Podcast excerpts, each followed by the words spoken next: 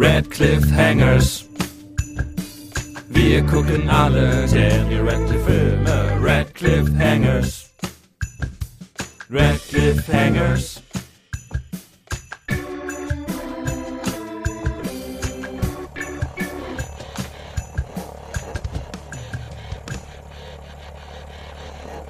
Jungs, ich glaube, ich habe den Steuerknüppel in diesem Flugzeug, wo wir gerade sitzen, gefunden. Guck mal, wenn ich hier nach vorne gehe, geht das Flugzeug nach unten, da ist der Boden. Äh, wenn ich das Mhm. zurückziehe, geht es wieder nach oben. Hm. Äh, Ist, das da unten die, ist das da unten die Kupplung? weiß ich nicht, soll ich mal drauf treten oder? Seid ihr schon mal mit Gangschaltung geflogen oder? Ich bin tatsächlich vor heute noch nie geflogen. Kennt ihr, wisst ihr, was diese Apparaturen eigentlich bedeuten? Das ist doch alles, ist doch alles wie im Auto eigentlich, oder nicht? Hab ich gedacht. ich weiß nicht, also- hier sieht irgendwie sowas aus wie so eine Tankanzeige, das steht auf leer. Ja, das, Ja. Ist, das ist dieser Ort in Ostfriesland. Leer aus Ah, Achso, ist das das? Da Ja, fliegen gut, wir ja. einfach hin. Ah, okay. Ja, genau, ja, genau, ja. das ist das Ziel dann, oder wie? ja, Das ist wir, das Ziel. Das ist das Navi. Das ist hier alles, wir kriegen das schon hin, Leute. Ich Ja. habe Vertrauen. Ja, ja, wie, man kann ja unschwer überhören, dass wir uns in einem Flugzeug befinden. Das ist wirklich, äh, ja. Lasst uns einfach mal äh, starten und diesen Podcast landen. Hallo und herzlich willkommen bei den Radcliffe Hangers, dem ersten und bis jetzt besten Podcast über Danny Radcliffe im Internet. Bis jetzt. Wir gucken uns durch die gesamte Filmografie des britischen Ausnahmeschauspielers Daniel Jacob Radcliffe. Jacob. Richtig, warum sagst du Jacob? Jacob. Jacob. Ich bin euer Gastgeber, Piloten Henny. Hallo. Ich bin euer P Pilot, äh, Pilot Naiko. Was? Moment. Das haben wir doch gerade schon mal aufgenommen. Hast du Pilotenhandy gesagt überhaupt? Ja, habe ich gesagt. Okay.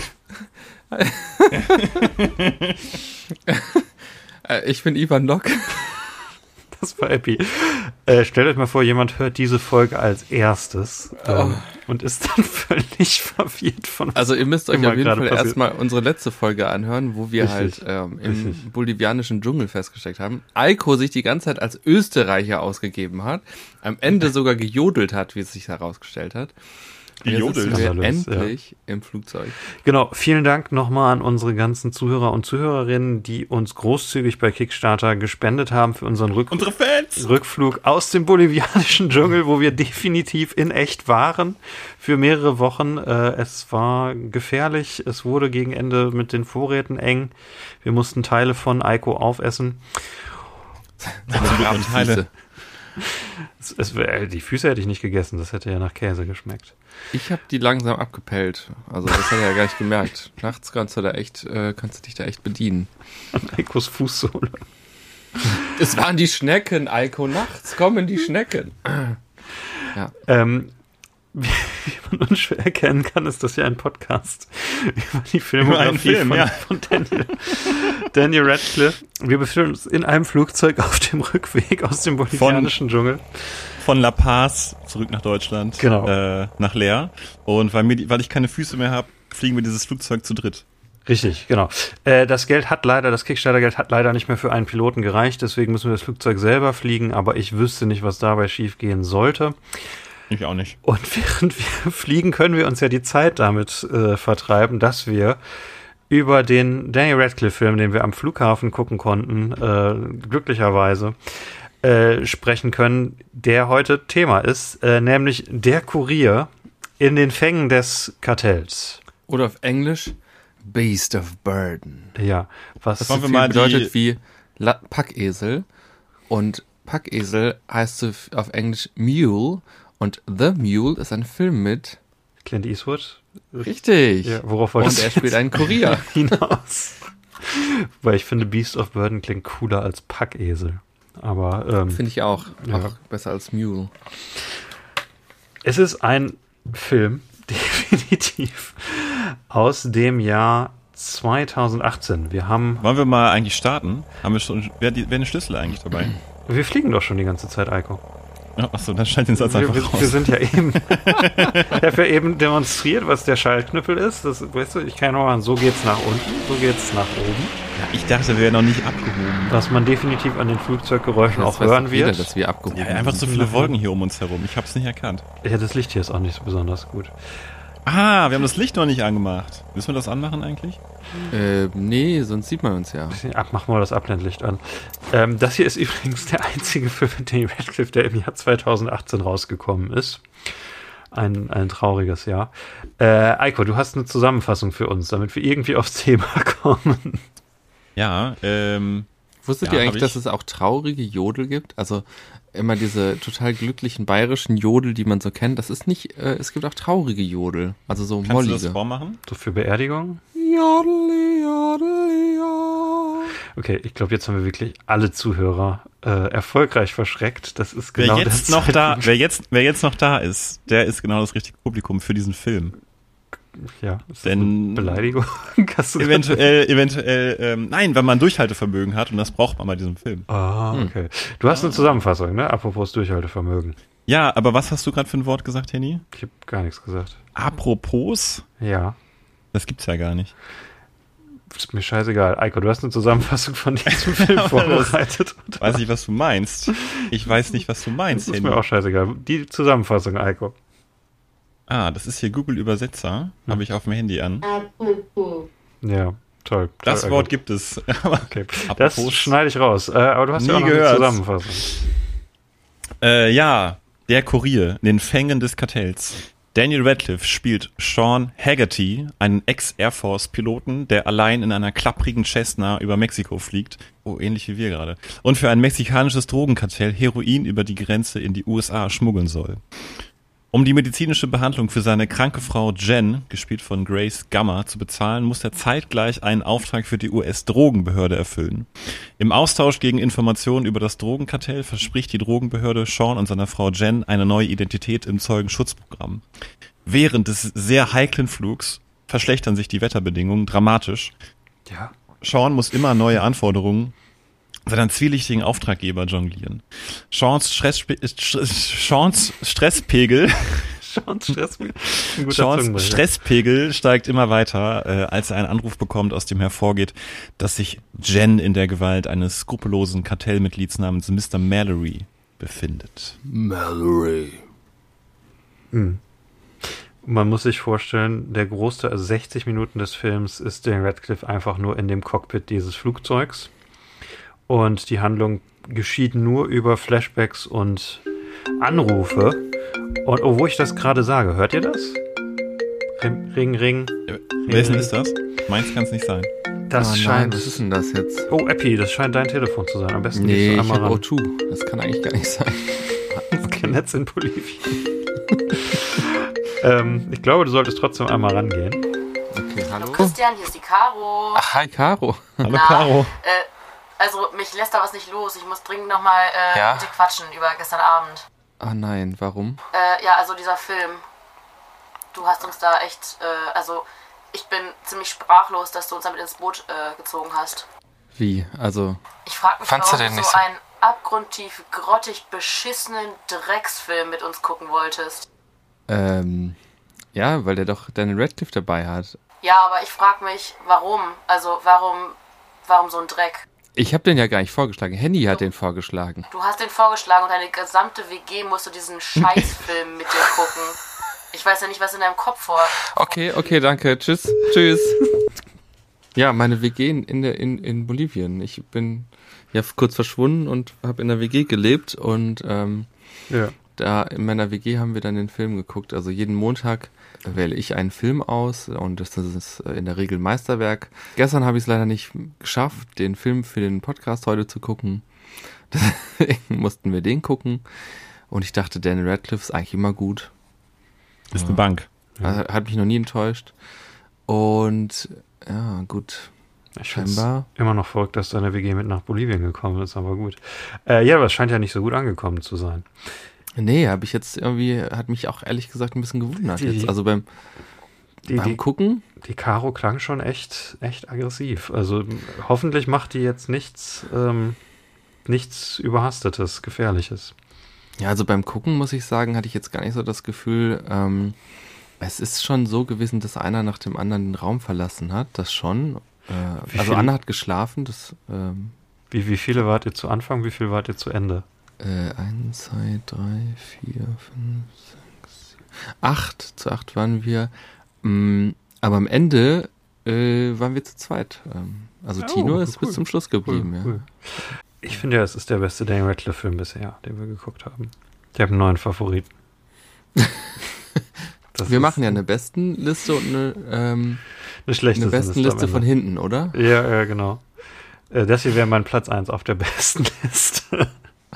Ich habe überlegt, was, wie, wie reagiert ihr, wenn ich jetzt tatsächlich in dieser Folge anfange, euch verkaufen zu wollen, dass dieser Film ein Meisterwerk ist und äh, dass ihr ihn noch nicht verstanden habt? Ich fände es ganz interessant, muss ich sagen. Äh, ich, ich würde das aber nicht Äh. durchhalten können. Ähm, meine Reaktion war nicht so krass wie die von deiner WG, aber das hier äh, Beast, Beast of Burden, der Kurier in den Fängen des Kartells, äh, Hot Take, nicht Daniel Radcliffes bester Film, würde ich sagen. ich weiß nicht, ob ihr da mitgeht, ob ich da jetzt zu Äh. krass vorpresche. Also, ich, also, das Problem war irgendwie, dass ich ein bisschen aufgeregt war, weil wir den in der Gruppe geguckt haben und ich dachte, scheiße, bin ich jetzt dafür verantwortlich, dass jetzt hier alle eine schlechte Zeit haben? Ja, Ähm, wahrscheinlich. dazu kam wieder dieser verdammte Amazon fucking Scheiß Stream. Es war eine Pixelhölle. Ja. Es gibt, es gibt ein Video von, ähm, kann man sich mal angucken, von Tom Scott auf, auf YouTube. Why Dark Video is a Terrible Blocky Mess. Da erklärt er das, warum man eigentlich dunkle Filme gar nicht streamen kann heutzutage. Es ist einfach, das hatten wir schon beim letzten Film, die Bitrate ist einfach zu niedrig. Dunkle Szenen sehen schlecht aus. Und ich habe gedacht, vielleicht kann man ja im Kino oder so, oder wenn man den auf Blu-ray guckt, kann man so Unterschiede im Himmel feststellen. Äh, ich habe mich gefühlt, als würde ich den illegal streamen oder so. Sah Von, von der. Bildqualität her. Das Ja. wäre interessant. Sieht dieser Film besser aus, wenn man ihn nicht streamt? Was, ich glaube, wir müssen den Film erst noch ein bisschen beschreiben. Wir haben ja gesagt, es ist ein Film, der fast die gesamte Zeit in, in diesem Cockpit äh, spielt. Ja. Und alles, was in dieser Zeit passiert, ist mehrere Anrufe von den Drogenbossen, von dem DEA-Agent, mit dem Daniel Radcliffe arbeitet und von seiner schwerkranken Frau, tragischen Frauenrolle, sehr gut geschriebene Frauenrolle in diesem Film. Ist heute Gegenteiltag oder was? Könnte, könnte man, was, was, was wäre das Argument, was man bringen müsste, um quasi verkaufen zu wollen, dass das eine sehr gut geschriebene Frauenrolle ist? Ich finde, Frauenrollen sind ähm, dann gut, wenn sie an sich eine leere Projektionsfläche sind, aber ähm, Motivationsvehikel für den Protagonisten sind, Für für den den, kompletten männlichen Film. Protagonisten. Ähm, dann sind sie gut eigentlich. Das sind auch so meine Lieblingsfrauenrollen, Ja. muss ich sagen, ja. Ich bin gerade nicht sicher, was wir für eine Stimmung hier erzeugt haben. Das erinnert mich an die Anti-Österreich-Stimmung aus der letzten Folge, bei der ich mir auch nie Ah. so ganz sicher war. Wo wird die Linie des Sarkasmus ähm, überschritten und wo ist sie Meinst du, es Also gar war nicht mehr ja- auffindbar? die Folge war ja war offensive? Es war ja so ein Konzeptfilm, ne? Ich stelle mir das so vor, dass die sich Lock oder No Turning Back angeschaut haben und gedacht haben, das ist geil, da brauchen wir einen Schauspieler, den wir mal so richtig sich ausleben lassen. Und haben sich gedacht, Dan Radcliffe, das ist einfach einer der besten Schauspieler, die wir heutzutage so haben. Und den lassen wir einfach mal ohne störende Einflüsse einfach mal spielen. Ja. Gute Idee. Prinzipiell, wenn man diesen Film beschreibt, ne, wenn man sagt, es ist nur ähm, Danny Radcliffe in einem Flugzeug, äh, ein, ein Thriller, er muss äh, gleichzeitig irgendwie nur übers Telefon Drogenbosse und die, die Drogenbehörde DEA und seine Frau, sein Privatleben, alles irgendwie nur über Telefonanrufe jonglieren und, und alles äh, hinkriegen, das, das klingt ja erstmal cool. Das klingt gut, ne? Ja. Das klingt Meint ihr, die haben die Flashbacks im Nachhinein äh, sich überlegt? Es gibt ein Interview mit dem. Ich kann ja mal was zum, zum Kontext sagen. Das beantwortet das zum erzähl Teil. doch mal. Du hast ja gerade schon den Film Lock angesprochen, zu Deutsch No Turning Back, weil Lock als Nachname Deutschen nicht zugemutet werden kann oder es klingt zu sehr wie ein Zug. Oder Locke? Locke, ja, oder eher vielleicht, das war vielleicht auch eher das Problem, dass die Leute denken, warum äh, Tom Hardy hat in dem Film doch gar keine Locke. Das ist ja ein, ein Drama aus 2013, also fünf Jahre vor diesem Film, wo Tom Hardy eine, einen Charakter spielt, einen Bauunternehmer. Nee, nicht- was ist er genau? Zementexperte? Irgendwie sowas. irgendwie so, der eine eine sehr stressige Nacht hat, wo er während einer Autofahrt äh, sowohl seinen, seinen, einen sehr schwierigen Aspekt seines Jobs ausführen muss, obwohl er ihn gerade verloren hat, und sein, sein Privatleben äh, quasi am Leben halten muss. Ist, ist das treffend? Habt ihr den geguckt hierfür? Ich habe ihn hierfür nochmal geguckt. Ich auch, ja. Ja, Ich nicht. okay. Ja, seine Ehe, im, am, seine Ehe am Leben erhalten. Genau, es, es, es geht darum, er hat ein, ein ähm, jetzt wollte ich fast Bastardkind sagen, ein, ein uneheliches Kind und äh, das ist eine Frühgeburt und er muss äh, dahin fahren, weil er aus eigen, weil er, weil sein eigener Vater nie für ihn da war und er möchte für dieses Kind da sein, er möchte das gerade rücken und äh, kann deswegen seiner Frau nur am Telefon sagen, dass er, dass es diesen einen Ausrutscher gab und er jetzt dieses Kind äh, in die Welt setzt und die möchte sich natürlich von ihm trennen und er muss sie am Telefon vom Gegenteil überzeugen und gleichzeitig verschwindet er bei seinem Job, während ein, ein wichtiger, eine wichtige Zementgießung ansteht.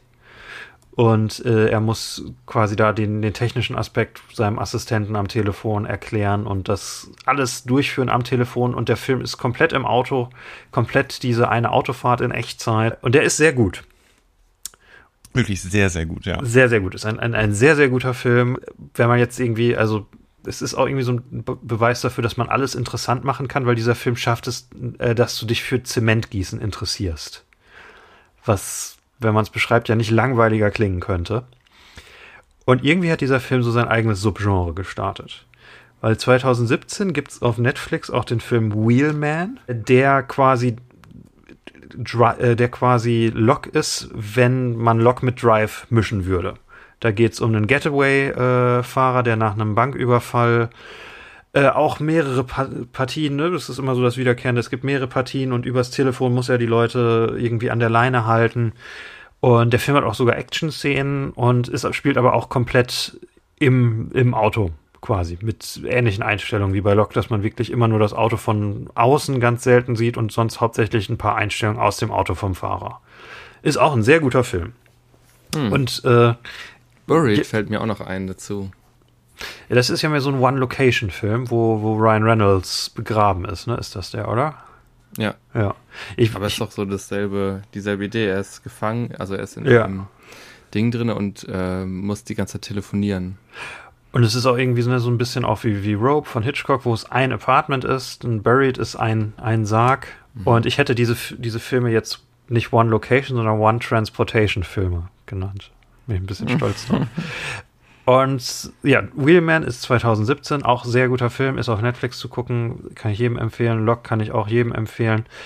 Und 2018 kommt dann dieser Film raus, der irgendwie so der dritte in diesem Subgenre von diesen One-Location-Filmen ist. Und er ist außerdem das englischsprachige Debüt vom dänischen Regisseur Jesper Ganslund oder Jesper Ganslund, ich weiß keine Ahnung, wie man ihn ausspricht.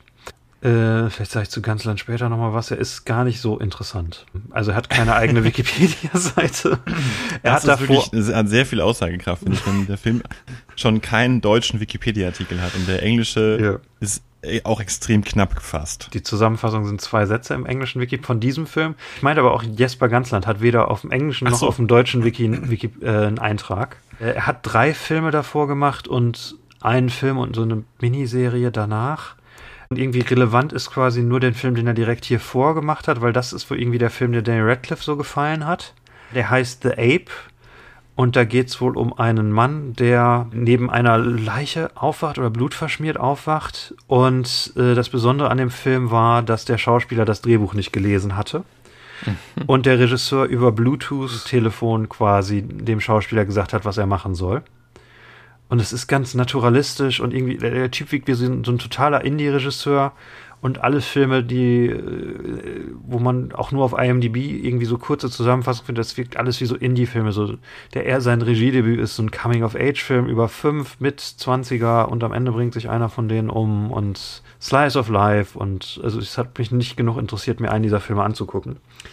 Aber scheinbar wurde dieser Film ähnlich so gemacht, dass Daniel Radcliffe in einem Fake-Cockpit saß und quasi auch so relativ spontan diese ganzen Telefonanrufe dann reingekriegt hat und der Regisseur konnte das Cockpit schütteln und äh, hat das wohl auch immer so gemacht, um Daniel Radcliffe so ein bisschen, ne, also das nicht zu abgesprochenen Zeiten, sondern einfach um ihn so zu verunsichern, um ne, eine im Idealfall eine naturalistische, echte Performance zu bekommen und ne, einfach was Echtes einzufangen, was so ein Indie-Regisseur gerne möchte.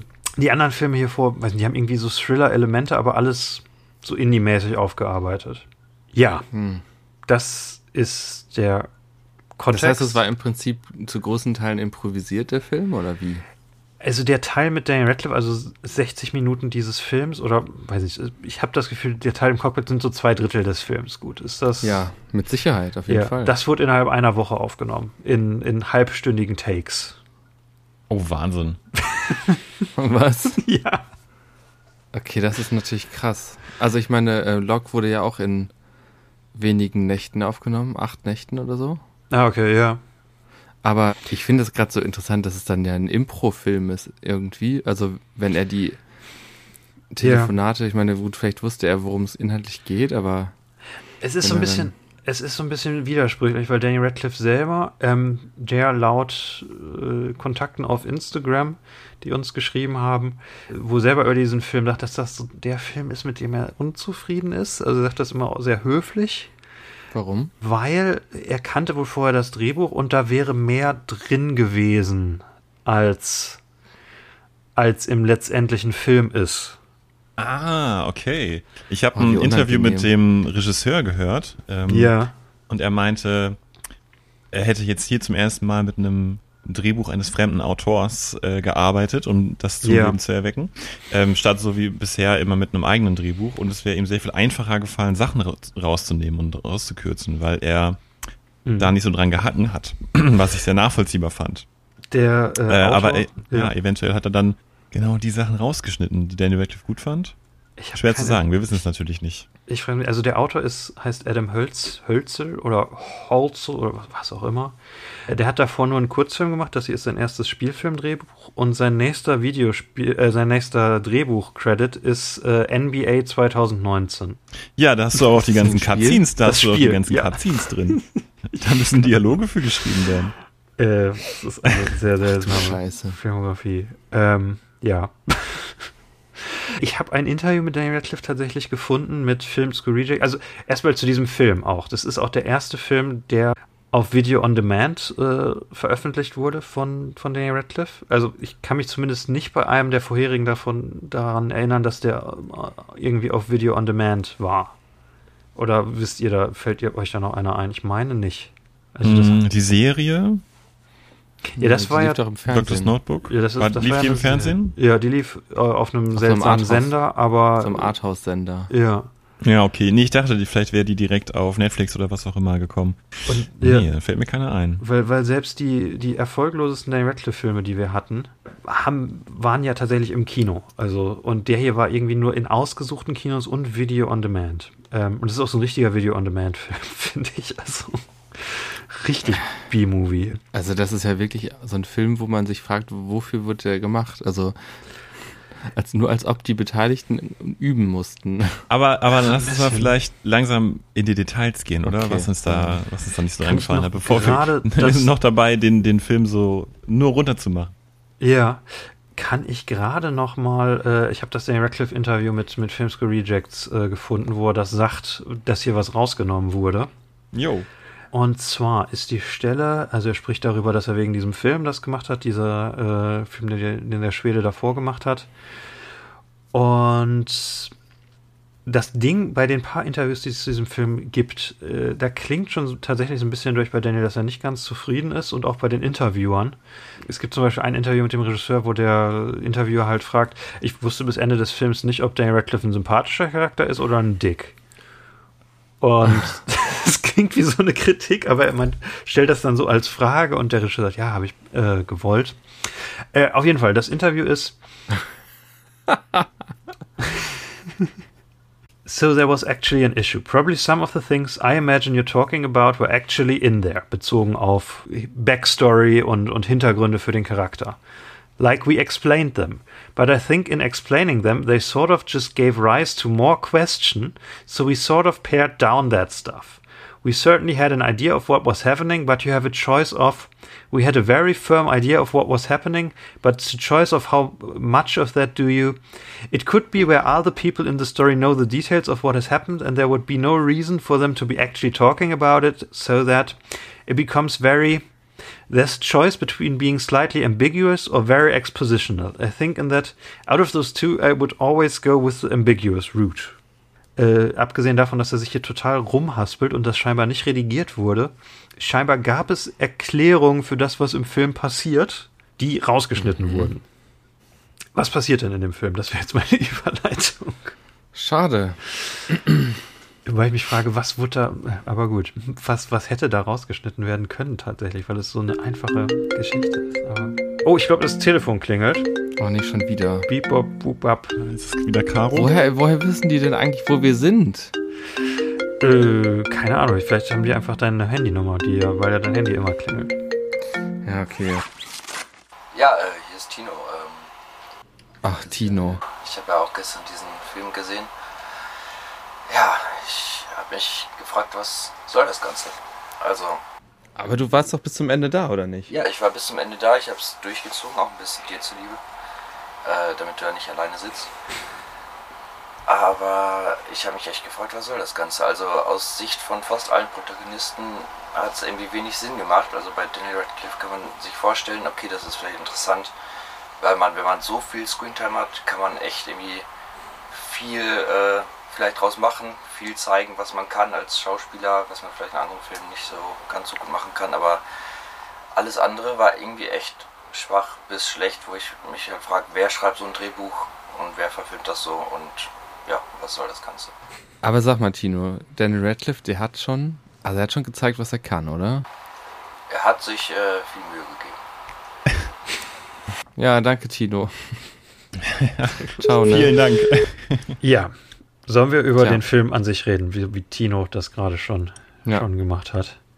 Ja, wir haben ja, also der Plot, wir haben ja eigentlich schon alles gesagt, was passiert, weil es passiert nicht so viel. Was war für euch das Hauptproblem mit diesem Film? Ich lasse mal Epi zuerst gehen, weil ich glaube, dass ich den tatsächlich Das eventuell von uns dreien am meisten noch mochte. Oh, okay. Also, das Hauptproblem. Nicht das Hautproblem. Ach, das Haupt. Also, mir kam der Film vor wie ein Prank. Als hätte man Daniel Radcliffe gesagt, wir machen einen Film, aber tatsächlich hat man ihn einfach in, im Stich gelassen und einfach mal geguckt. Ne, das ist ja manchmal ganz witzig, wenn man jemanden irgendwie in eine Situation reinlässt und die dann aber komplett ähm, die Außenwelt einfach wegnimmt irgendwie. Mir fällt Mhm. jetzt gerade kein Beispiel ein, aber irgendwie, ähm, ne, er soll irgendwie, soll da Schauspielern, aber es passiert gar nichts. Wird gar nicht aufgenommen. Ja, und sein Schauspiel ist ja, finde ich, sehr gut. Also ich fand, ähm, Oh, okay. ich finde, er hat es echt gut gemacht. Also, Eiko, ich habe dir ähm, die Aufgabe mitgegeben, zu zählen, wie viele Perspektiven es gibt. Hast Ja. du das gezählt? Äh, ich nicht hab- vier oder fünf. Ich habe angefangen damit und dann habe ich irgendwann gemerkt, dass mich das ein bisschen zu sehr abgelenkt hat. Dann habe ich schnell sein gelassen, aber ich würde sagen, es sind vielleicht maximal zehn oder so. Ja. Und das war irgendwie. Ich, ich kann gar nicht sagen, was ich das Hauptproblem finde. Ich fand den einfach tierisch langweilig und mein Problem war, glaube ich, dass ich die Motivation des Charakters nicht richtig. Ähm, Mhm. ab, ich finde, am Anfang des Filmes musst du kaufen, dass die Frau sympathisch ist und er nicht anders kann, als ähm, diesen Job zu machen. Und das habe ich beides nicht ähm, gekauft. Also ich fand die Frau nervig. Warum ruft sie ihn, immer- ihn immer an, auf der Arbeit an? Warum kann er nicht einfach sagen, äh, Alter, ich muss arbeiten? So. Mhm. Warum, also da habe ich, da habe ich die Dringlichkeit nicht verstanden irgendwie. Mhm. Auch das nächste ist, ich fand die Idee ja gut, dass man so mitten reingeworfen wird ins Geschehen und erst nach und nach erfährt, was, was da eigentlich drumherum passiert. Die Idee fand ich gut, aber dieses, dass er sich halt auf das Kartell eingelassen hat, ähm, um die OP oder was war das? Oh, Irgendwas für seine Frau zu bezahlen. Ach du Scheiße, ich weiß es gar nicht mehr. Äh, ich habe so viel von diesem Film wieder vergessen, weil es bei mir tatsächlich schon anderthalb Wochen her ist. Ah, Eierstockkrebs hat sie. Also Ah, ähm, ja, es genau. ist ja so, die, also in den Flashbacks, äh, die, ich glaube, dieses Flashback kommt sehr spät im Film, aber wir erfahren durch die Flashbacks, dass die Frau schwanger war und dass sie ganz glücklich waren, ein Kind zu erwarten und so weiter. Dann ähm, wurde ihm mitgeteilt von der Ärztin im Krankenhaus, dass es Komplikationen gibt mit dem Kind und dass das Kind ja nicht lebend zur Welt kommen wird und dass da noch was anderes ist. Und zwar Ei Eierstockkrebs. Und dafür muss Ja. sie diese Tabletten nehmen und Ah. dafür muss sie auch operiert werden, wofür sie das Geld nicht haben. Und das ist Ah, die ja, genau. Ja. verzweifelte Situation, in der sich Daniel Radcliffe befindet. Dazu kommt dann ja auch noch, dass er m, von seinem Job bei der Friedenskorps entlassen wurde, nachdem er ja schon bei der Air Force entlassen wurde. Und deswegen nutzt Ja. er seine Talente als Pilot jetzt, um Drogen zu schmuggeln. Also, ähm, ich finde, man, also, ich habe die Motivation am Anfang, also nicht richtig verstanden und dann irgendwie auch nicht gekauft. Ja. Ähm, und dann hängt man da immer so dran. Ne? Und irgendwie denkt man auch die ganze Zeit, es muss doch jetzt mal was passieren. Weil, ich meine, ich, habt ihr den Trailer gesehen? Der verspricht einem anderen Film. Den habe ich tatsächlich nicht gesehen. Wie, Ich auch was nicht, ne. haben sie im Trailer überhaupt reinpacken können? Weil er ist ja wirklich für 60 Minuten in dem Cockpit. Sie, sie haben das gesamte Ende da drin. Also sie haben alle äh, Ballerszenen und Jagdszenen durch diese Sumpflandschaften da drin. Geil. Und du denkst halt, das sieht halt aus, als wären die beiden halt voll lange, würden die auf der Flucht sein und zu zweit irgendwie fliehen und so. Ähm, Und das sind 10 Minuten Ja. oder so im Film. Eiko, du klangst gerade überraschend positiv. Er erkläre dich. Ich habe das Gefühl, das ist ein Film, den man guckt und bei dem es einem am Ende schwerfällt zu sagen, warum er einen nicht so mitgerissen hat, warum er einen nicht so fesselt. Und, und vieles, was ich so ge- gelesen habe und gehört habe, war, ja, es ist irgendwie langweilig und ja, äh, warum gibt es diesen Film und so weiter, aber, aber das kommt für mich nicht ganz irgendwie auf den Kern der Sache. Und mir ist einiges sehr viel klarer geworden, als ich dann heute Morgen noch Lock geguckt habe. Hm. Und deswegen wür- würde ich, glaube ich, wenn ich über den Film spreche, sehr viel den mit Lock vergleichen. Deswegen ist es sehr gut, Handy, dass du Lock schon so ein bisschen erklärt hast, beziehungsweise natürlich, wie er auf Deutsch heißt, ähm, No, turning, back. No turning back. genau, ja. Anfangen würde ich zum Beispiel, naja gut, ich meine, ich habe natürlich jetzt auch gesagt, ich fand ihn ein bisschen besser, ne? Eigentlich müsste ich was, mit was anfangen, was ich gut daran fand. Das, Problem ist, wenn du es mit Locke vergleichst, siehst du alles, was dieser Film versucht, was er nicht schafft. Hm. Okay, ich glaube, dann mache ich das mal eher so. Ich glaube, ich, ich werde das ein bisschen vergleichen und dann sagen, was ich glaube, was der Film hier hätte besser machen können. Vielleicht können wir die Perspektive einnehmen. Die könnte ganz interessant sein. Ich denke tatsächlich, dieser Film, also ich finde das nicht der schlechteste Film, den wir bisher hier im Podcast äh, besprochen haben. Egal, was, äh, was Caro sagt in ihrem bedrohlichen Anruf. ich finde, bei diesem Film sieht man, wie er besser sein könnte. Und eine der Sachen, wie er besser sein könnte, wäre, wenn er mehr Geld gekostet hätte. Tatsächlich. Ich, gla- also, ich, ich würde so anfangen. Ein kurzer, holpriger, humpelnder Vergleich zum Anfang. Es gibt im Hip-Hop einen Song, der so ein bisschen die Runde gemacht hat, der heißt Vorurteile von den Rappern Fettoni und Use U.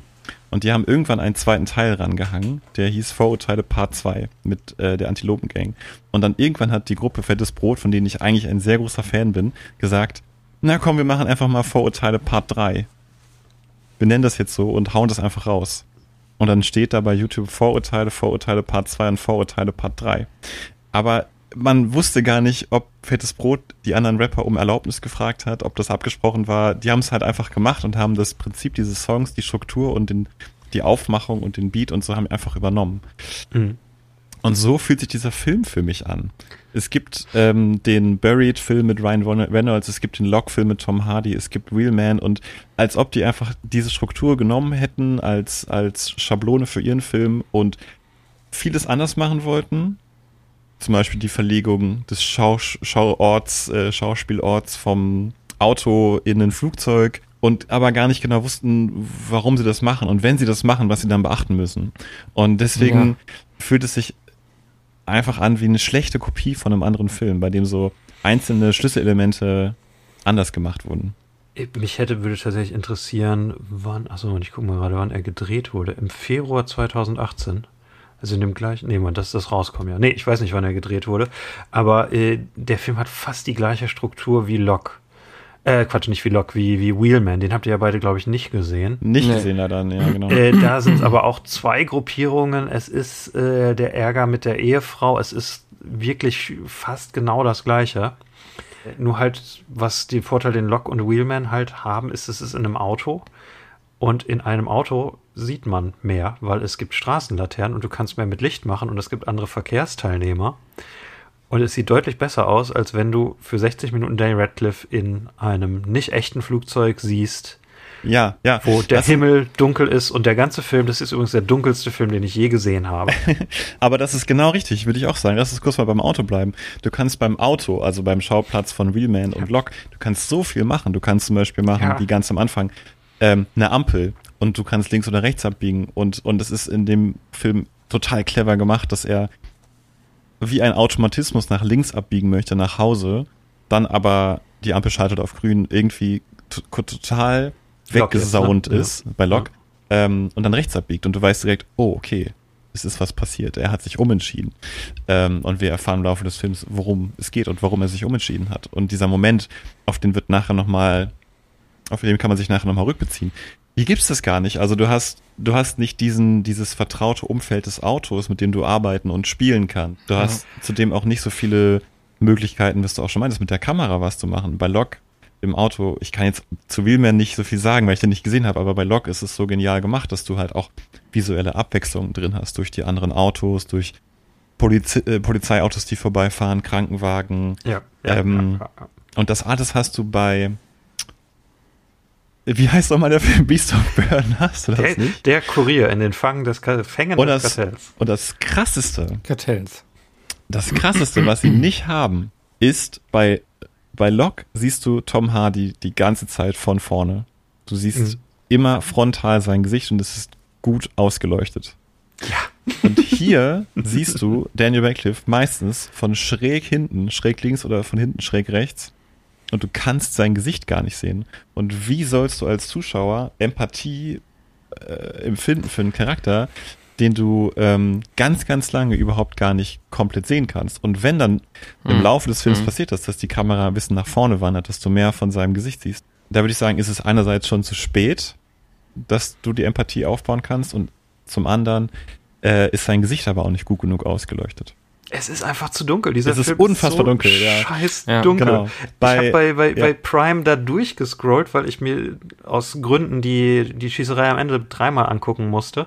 Und fast der gesamte Film, 80% ist dunkel, bis auf ein, zwei so Flashbacks-Szenen, wo man vielleicht mal so ein bisschen Sonnenlicht hat. Aber selbst Ja, die Flashbacks sind total dunkel. Es ist vor allen Dingen, im Nachhinein würde ich sagen, ist es so offensichtlich, dass es, dass es die falsche Entscheidung war, ihn von hinten zu zeigen.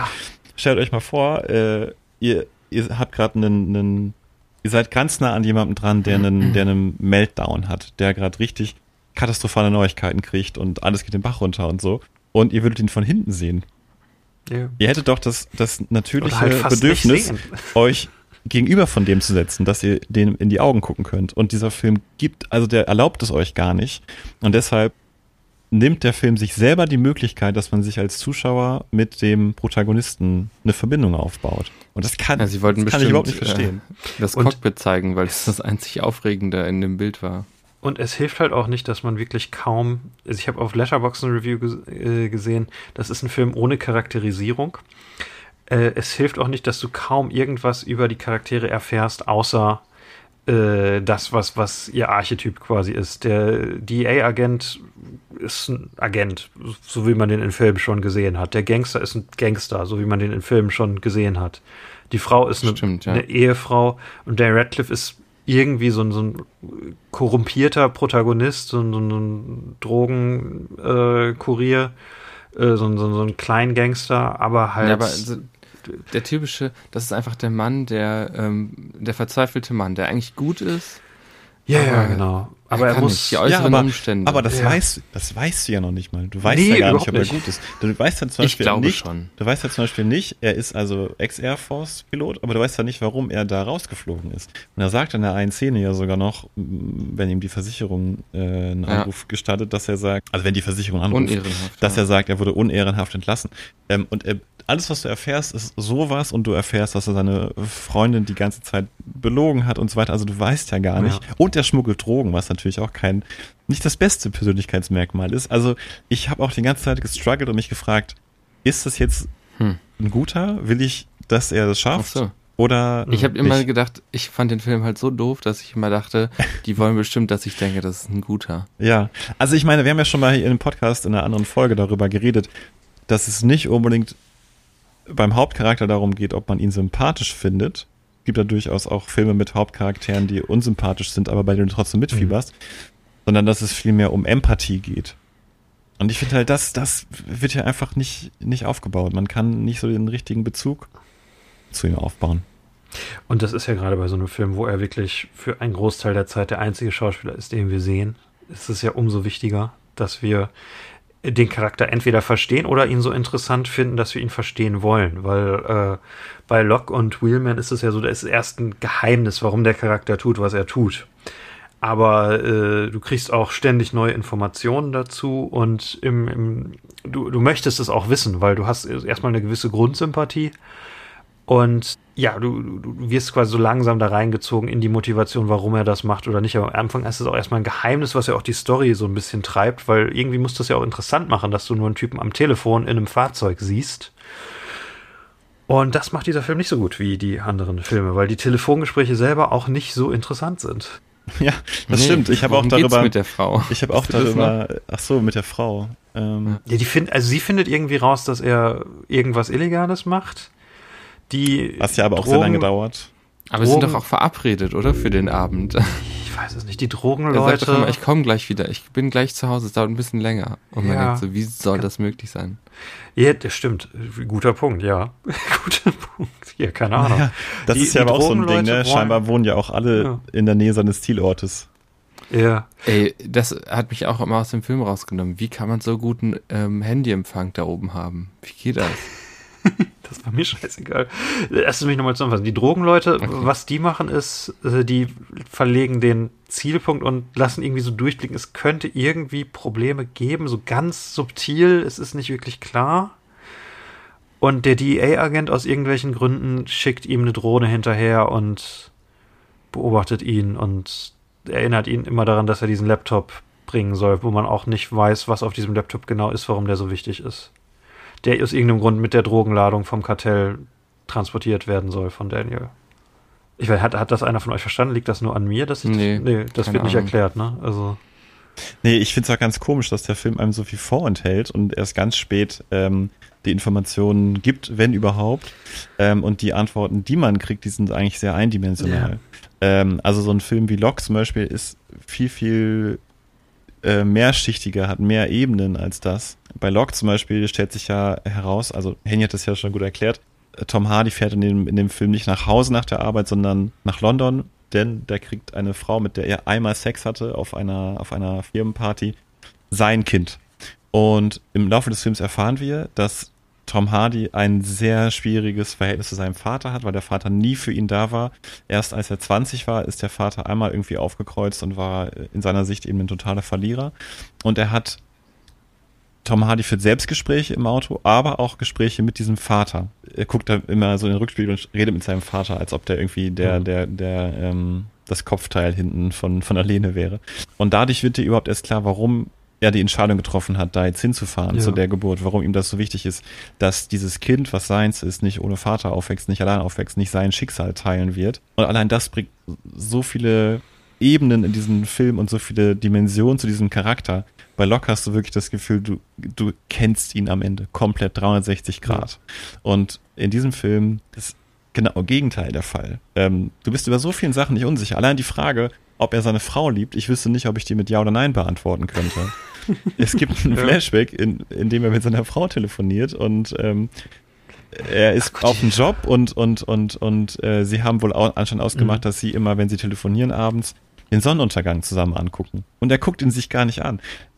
Also ich verstehe, ich verstehe das nicht, warum sie einem den Blick auf ihn so verwehren und das so und das, ja, das so, Ding, so ja. Äh, ambivalent darstellen. Auch nachher, wenn, wenn er entführt wird und seine Frau auch entführt wird, sehen wir sie im Auto, wie sie mit ihm telefoniert und sie ist komplett regungslos. Sie ist fast komplett emotionslos in einer Szene. Man versteht nicht warum, außer sie lieben sich nicht wirklich. Ja, stimmt. Da habe ich gedacht, vielleicht hat die auch irgendwie so ein Psychoproblem.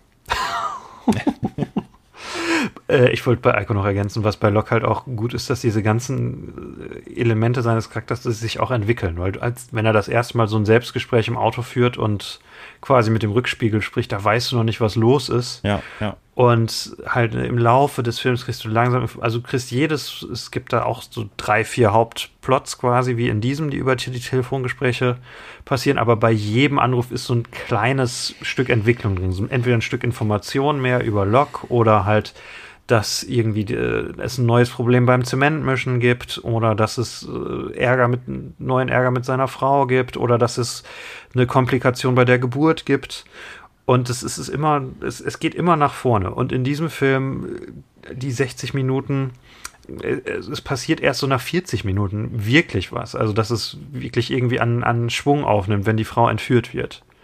Davor ja, auf jeden Fall. Und ich würde sagen, einer der größten Unterschiede ist, bei Lok, bei den Telefongesprächen, ich merke, das wird immer mehr der Podcast von wegen, guckt nicht der Kurier, sondern guckt Lok. ja, ähm, auf jeden Fall. Ja, aber macht ja Sinn. Also. Macht schon Sinn, ne? Äh, nee, ich würde sagen, der größte Unterschied bei den Telefonaten ist folgender. Bei Lok hat Tom Hardy Einfluss auf das Geschehen. Er kann beeinflussen, ja. äh, dass diese ganze Konstruktionsgeschichte trotzdem reibungslos über die Bühne geht, auch wenn er nicht da ist. Ah, er kann ist gut, beeinflussen, ja. wie äh, verfahren wird mit den ähm, Problemen bei der Geburt von seinem Kind, weil da was ist mit der Umbilical Cord, wie heißt das nochmal auf Deutsch? Ähm, Nabelschnur. Nabelschnur ja. und so weiter. Er kann gut auf sie einreden und so. Ähm, man sieht ihn Entscheidungen treffen, wie er mit seiner Frau spricht. Und hier in diesem Film, in dem Kurier, ist es eigentlich nur so, er kriegt die ganzen Anrufe und alles, was er tun kann, ist eigentlich nur sagen, alles wird gut. Ja. Das ist das Einzige, was er sagen kann. Das ist jeder einzelne Telefon-Storybeat, ja. ist eigentlich, er wird angerufen, es gibt irgendwelche neuen Sachen und er kann immer nur sagen, okay, kriege ich hin oder alles wird gut.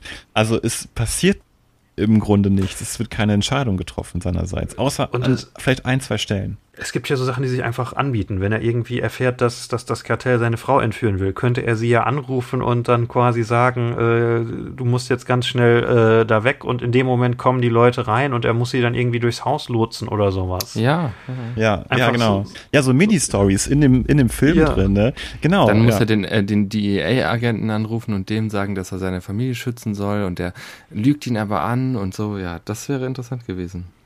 Ja, oder halt, dass er den zu irgendeinem Ort äh, lotst oder der, ja. der könnte ja irgendwie gerade quasi zeitgleich zu, äh, zu dem Landepunkt eine, oder so fahren, ja. Ich finde das eine richtig gute Beobachtung, Eiko, dass äh, Daniel, Daniel Radcliffe eigentlich überhaupt nicht handelt.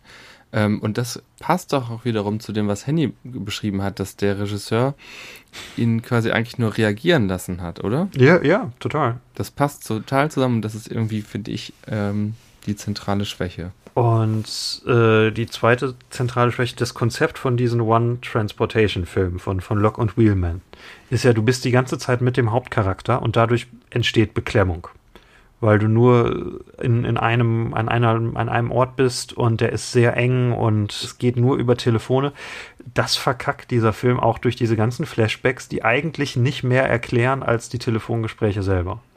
Würde ich ja. auch sagen, man braucht die eigentlich gar nicht. Man hätte die auch einfach rausnehmen können.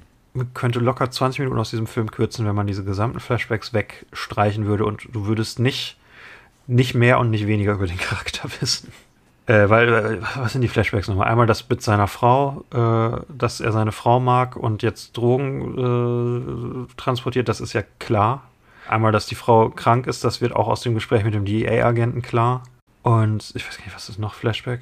Das war es, glaube ich. Ne? Oder äh, halt, wie, wie er da angekommen ist, irgendwie ähm, ja. beim Job und mitgenommen wird zu dem Flugzeug, das gibt's noch. Ja. Das ist nachher könnte, aber eigentlich auch nicht wirklich wichtig. Das könnte halt die erste Szene sein. Bei Locke ist es halt so, die erste Szene ist außerhalb des Autos und die letzte und du gehst halt von, von der Weite äh, der, der Baustelle in das Auto und am Ende halt, ne, wenn dieser Albtraum vorbei ist, siehst du halt wieder weiter und das funktioniert halt, weil du dann so ein Gefühl von Erleichterung hast. Vielleicht kann man an der Stelle so dem Film eine Sache zugute halten. Ähm, er hat es versucht, anders zu machen. Also bei Locke ist die, ist die Kombination ja genial, dass er Selbstgespräche mhm. führt und dass er Gespräche mit dem Vater führt, weil das, weil das das Ganze vertieft und, und seinem Handeln Gründe gibt und, und dir Gründe gibt, mitzufiebern. Wenn sie jetzt das gleiche Prinzip auf diesen Film übertragen hätten und er hätte auch Selbstgespräche geführt, das wäre zu ähnlich gewesen. Also ja. sie wollten es auf jeden Fall anders machen, aber sie haben es, ähm, finde ich, nicht ganz gut gelöst. Die Prämisse ist ja eigentlich auch cool. Eigentlich könnte man das in einem Flugzeug auch cool machen, weil das ist ja eigentlich auch ein Ort, der viel viel ängstlicher ist, weil in einem Auto kannst du klar einen Unfall machen, aber in einem Flugzeug hast du begrenzt Sprit was ja auch irgendwie mal kurz angerissen wird und dann aber auch nicht wirklich wichtig ist. Ja. Ähm, aber du, du könntest ja auch viel mehr mit der Frage spielen, hat er genug Sprit, um da anzukommen? Stürzt er vielleicht ab? Also so, so, so Mhm. Flugzeugsachen, die man machen könnte. Gewitter zum Beispiel. Ja, das Flugzeug, Ja. äh, am Ende ist es eigentlich so egal, du, äh, dass er im Flugzeug ist. Du hast zwar diese Ja. ganze Zeit dieses Klappern von dem von der Cessna, du hast das, du, das Ja. schlechte Wetter und so weiter. Aber ähm, es kommt, es wird nie was draus gemacht sozusagen. Es wird, es grenzt, es, es kommt ja nirgendwo an sozusagen. Und das Auto ist einfach so viel besser geeignet, auch wegen der Telefonate finde ich. Bei Locke ist er ja, wie wir schon gesagt haben, er handelt ja aktiver und hat ja dieses Bordtelefon in seinem in seinem BMW bei Locke, meine ich jetzt. Und Mhm. ähm, damit können sie auch so ma Sachen machen, wie du siehst die Namen der Leute, die anrufen. Das heißt, du fühlst mit ihm mit, wenn das Telefon klingelt, mehr als bei der Kurier, weil du schon weißt, was ihm droht, weil du weißt, wer an der anderen Leitung ist. Du siehst auch, wen er auswählt, wenn er jemanden anruft. Und während der Telefonate sagt der Bordcomputer ab und zu, You have won, call awaiting. Auch in den Momenten, in denen er schon total am Boden ist. Ach, clever. Außerdem, Ja, bei Dan Radcliffe weiß man ja nie, wer anruft und er weiß es auch nicht. Und ich finde auch die Momente dann so dumm, wenn er mit ans Telefon geht mit Jen, Jen, was ist denn? Obwohl man Ja. doch weiß, er wird doch die ganze Zeit von fünf Leuten angerufen. ja, genau. Frag doch erstmal, wer das ist. Und man Und das weiß ja auch und, nie. und Sorry, die ja. DEA klingen auch relativ ähnlich. Ne? Das wollte ich gerade sagen. Wie kann das sein? Du weißt ja schon, er hat nur zwei Devices für diese Telefonate, sein normales Handy und diese, ähm, diesen Sender. Sender, genau, äh, Funkgerät. Und das heißt, immer wenn das Handy klingelt, ist klar, ist es Jen. Und immer wenn das Funkgerät klingelt, dann kann es irgendjemand sein. Aber nachher ruft ja die Versicherung auch über das Handy Stimmt, das, an. ist- das ist auch das Handy, das stimmt. Aber ja, Ja, und dann sind auch die, noch, ja. sind die ersten beiden halt so ähnlich von der Stimme her. Das ist schon echt verrückt. Und Die- die Versicherung Mallory ist man nur zur- später.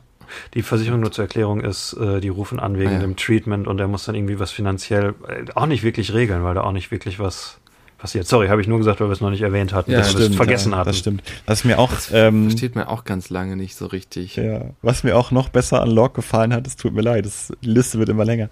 Du hast ja Mann. dieses geerdete Setting in dem Auto. Ein Setting, das jeder kennt. Ähm, Ja. Und es ist halt am Anfang alles noch ganz, ganz ruhig und es könnte eigentlich ganz entspannt sein. Das ist ein bisschen wie dieses entspannte Gefühl, die Ruhe vorm Sturm bei Collateral zum Beispiel auch. Die sind ja auch viel im Auto unterwegs. Ja. So, und dann wird aber alles immer. Ja, jetzt habe ich meinen Punkt ein bisschen vergessen. Handy, da musst du leider schneiden, tut mir leid. Worauf ich fand deinen? Punkt gut. Also ich Äh, wollte nämlich auch gerade so. sagen, ein Auto kennt man einfach und ein Flugzeug, wir wissen gar nicht, was diese ganzen Geräte überhaupt Mhm. bedeuten.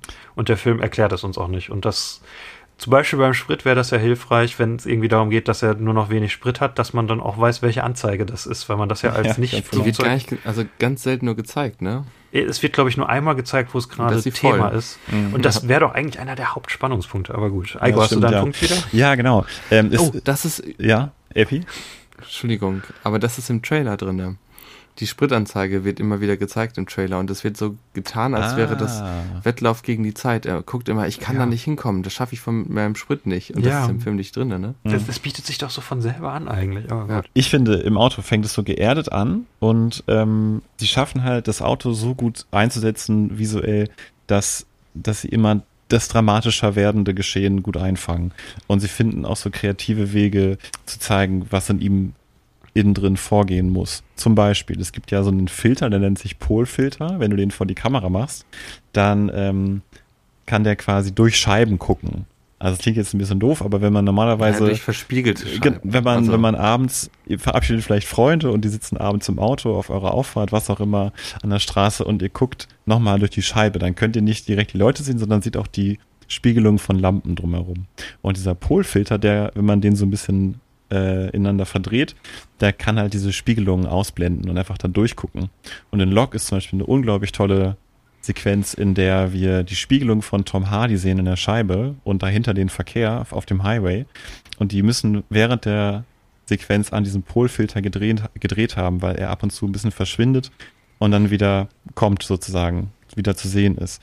Und das, das, das ist so eine tolle Subebene visuell, weil weil er sich auch selber während der Autofahrt fragt, so wer bin ich überhaupt, handle ich so, wie ich normalerweise handle. Es ist einfach so gut. Und auch so viele Winkel, die die an dem Fahrzeug finden und wie, wie, wie die das Außengeschehen zeigen können. Und im Flugzeug hast du halt einfach immer nur außen das Flugzeug, irgendwie Wolken drumherum und innen drin Ja. Daniel von sch schräg hinten gefilmt. Und das war's. Und es ist alles dunkel und du kannst nichts erkennen. Und äh, bei Locke, das ist auch immer an guten Stellen eingesetzt, wo er gerade irgendwie so reflektiv ist, wo Ja, gerade ja. irgendwas wirklich passiert ist, was auf ihn eindringt und äh, was er erstmal verarbeiten muss. Und es macht auch inhaltlich Sinn. Locke ist ein sehr guter Film. Ähm, Ja, ich fand's auch richtig gut, dass, Lo- dass, er, dass Tom Hardy bei Locke im Laufe des Films äh, scheinbar so ähm, sich erkältet. Also er muss immer häufiger so ein Taschentuch rausholen und hat halt so ein bisschen Mhm. Schnupfen. Und das fand ich so geil als Metapher dafür, dass er wahrscheinlich innerlich sick of himself ist. Also, wisst ihr, was ich meine? Dass es ihn innerlich so Ja. krank macht, wie er gerade handeln muss. Fand ich auch richtig Und gut. All das, Metaphern und äh, so weiter. Hat Subebenen. Nicht Subebenen, äh, Charakterdimensionen. Dieser Film ist mehr wirklich wie so ein Outline, ja, wie Algo schon gesagt hat, wo jemand quasi so bei einem Film, bei Wheelman äh, mitgeschrieben hat, okay, das ist die Struktur. Und dann nicht weitergeschrieben hat. Also quasi nur diese Struktur verfilmt hat.